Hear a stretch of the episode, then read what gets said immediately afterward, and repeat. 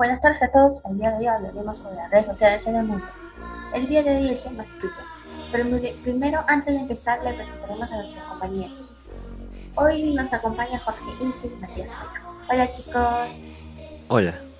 Hola. Gracias por haber aceptado nuestra invitación. Bien, sabemos que existen algunos beneficios en esta red, pero también algunos peligros que muchas personas no lo saben. Puede ser el motivo de, nuestro, de nuestros invitados de elegir ya que ellos nos muestran lo y lo malo que hay.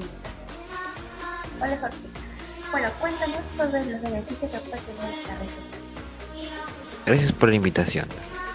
Bueno, uno de los beneficios que tiene esta red es que te permite mantenerte conectado con amigos, familiares, entre otras cosas. Estar informado de noticias, eventos mundiales o de, o de gente a la que sigues. La promoción por parte de las empresas de sus servicios y sus marcas e investigación, aprender cosas nuevas de las publicaciones que encuentras, conocer gente nueva, incluso buscar trabajo por parte de una empresa en la plataforma.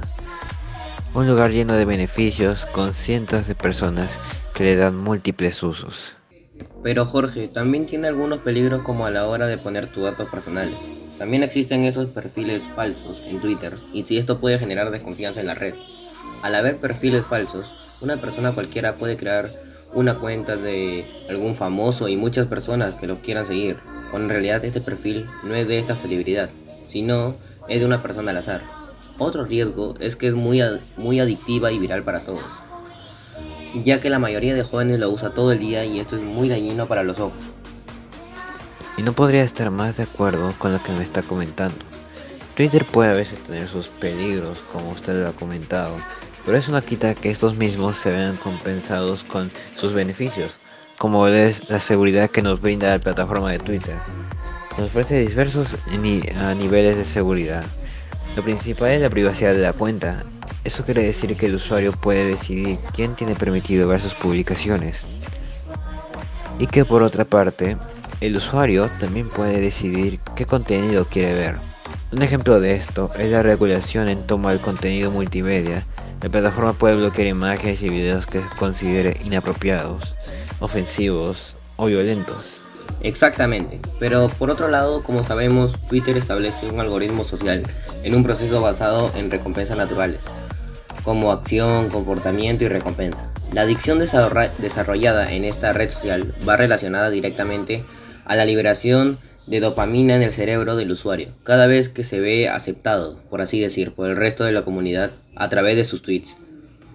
Una solución para esto son las prácticas de concientización propia, como la atención plena. Son fundamentales en Twitter para que los usuarios comprendan sus acciones y fijen una firme posición ante el desapego de una validación virtual. ¿Y ustedes qué opinan? Yo estoy de acuerdo con lo que nos dicen los jóvenes y en general de las personas que usan Twitter. Y bueno, aún más general, cualquier plataforma. Se ve cómo recaen en la dependencia su imagen pública, cómo, buscan la felicidad en base a la aceptación de las demás personas y cómo el hecho de no ser recibidos positivamente y, y tal vez ser víctima de ciberbullying o cómo son tratados con inferioridad por otros puede provocar un impacto bastante negativo, llevando en algunos casos a la depresión de ese tipo de personas aquellas que buscan que los amen en internet sin antes ser capaces de amarse a ellos mismos. Yo opino que estos temas son muy importantes ya que nos permite estar alertas ante cualquier peligro, sobre todo los niños y jóvenes, que recién empiezan a conocer esto de la, de las redes sociales. En, en algunos casos hubo en las redes sociales como puede la que este proponía una serie de pruebas de superar para lograr a la prueba final. Se cobró este juego por varias víctimas hasta que consiguieron pagarlo finalmente porque ha sido fue una polémica total porque, porque nunca hubiéramos sabido qué hubiera pasado si nunca este juego nunca lo hubieran parado. Quién sabe qué le pasaba a los jóvenes a las jóvenes que ahora están vivos bueno, a mi parecer Twitter también es un factor importante en lo comercial, ya que si publicas algún comercial lo pueden ver gratis todos tus amigos o los que te siguen. Y con dinero haces que el comercial sea mucho más popular y aparezca en algunos móviles. Y en resultado hay más ventas y cada vez que se hace más popular tu producto, se hace también popular la misma empresa, ¿sabes? Bueno, ahora yendo hacia mi punto de vista sobre los niños o adolescentes que usan esta plataforma. A mi parecer, está muy bien que los adolescentes sigan descubriendo esta bella tecnología, pero también hay algunas recomendaciones para esto, que yo sugiero que sean usadas como máximo media hora al día. Sé que es muy estricto, pero son adolescentes, rebeldes y necesitan un mínimo de atención porque si no a los padres se le va de la mano. No dar como recompensa de alguna buena acción aumentar las horas, ya que esto acostumbrará a que el adolescente esto sea su hobby y esto generará una adicción. Y por último, mi tema preferido que es sobre las investigaciones, exactamente sobre el estudio del el Dr. Hiles.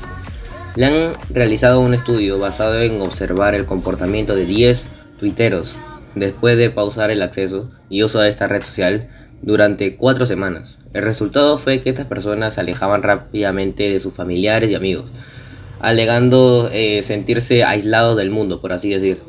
El doctor David Hales, psicólogo que dirigió el estudio, señaló que la mayoría de los usuarios a los que se les considera adictos simplemente están cumpliendo una función profundamente social.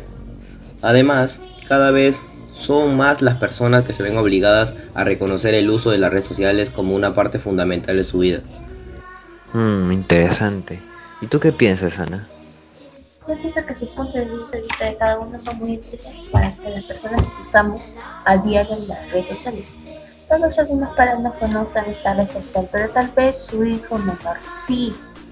Por eso es que le recomendamos a las padres que las redes sociales de sus hijos. Pero ojo, eso no significa que se frecuentan de las redes. Puede ser una semana o una, vez a la semana o al mes. Eh, pero no siempre porque puede su hijo que se sienta un poco incómodo que su padre le estén mirando sus cosas todo el tiempo. La forma de supervisando en las redes de sus hijos existen en la que cuenta con ustedes, que le cuenta con ustedes si algo malo pasa, que le cuente y no tenga miedo a hacerlo. Solo así se sentirán seguros al saber que su padre cuenta con ellos. Pero cuando su hijo les cuenta algo, ya sea malo, muy malo, gusto, preferencia, no le llama la atención porque sabrá que su hijo empieza a sentir inseguro. Y al contarle, ya no querrá contarles a ustedes lo que le sucede. Esto le digo por experiencia propia. Sé que algunos padres son sobreprotectores con nosotros los jóvenes, pero hay límites de esa sobreprotección. También hay que saber que Twitter algunas recomendaciones de seguridad para para que los usuarios tengan mayor seguridad al usar estas redes sociales y no se vean perjudicados al encontrarse con gente con estas malas intenciones. Bueno, eso ha sido todo por hoy. nos vemos en el siguiente capítulo. Y que tengan un buen día todos. Gracias. Adiós.